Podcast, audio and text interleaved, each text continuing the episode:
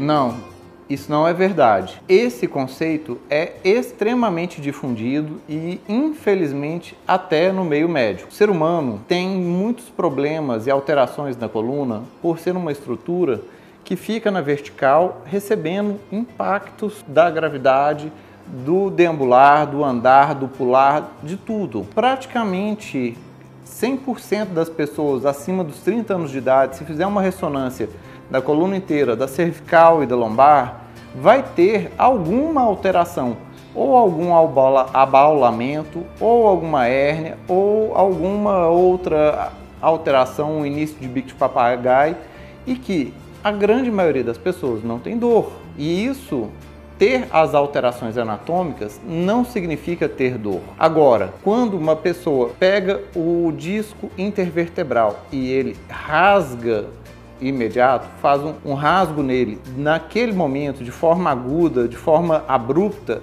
ele dói. Dói porque é uma estrutura que está sendo danificada agudamente. E hérnia, elas formam de forma lenta, gradativa. A hérnia, a maior parte das hérnias, hérnias, o que significa hérnia? Hérnia é um deslocamento. Pode ter tanto hérnia de esôfago, hérnia umbilical, hérnia inguinal. Toda hérnia é alguma estrutura que saiu fora do lugar dela. Não necessariamente a estrutura, por ter saído fora do lugar dela, ela causa dor ou causa problema. Às vezes a hérnia de esôfago não causa nenhum problema. Às vezes tem gente que tem uma hérnia de é, umbigo, uma hérnia umbilical, a pessoa fica empurrando ela assim com o dedo toda hora e não afeta nada. Tem gente que tem uma hérnia inguinal, também tá lá e só começa a dar problema se a pessoa faz muito esforço e tem que voltar. A hérnia de coluna, ao contrário dessas hérnias que vão e voltam, é uma hérnia que sai mais lentamente e para voltar, ela normalmente não volta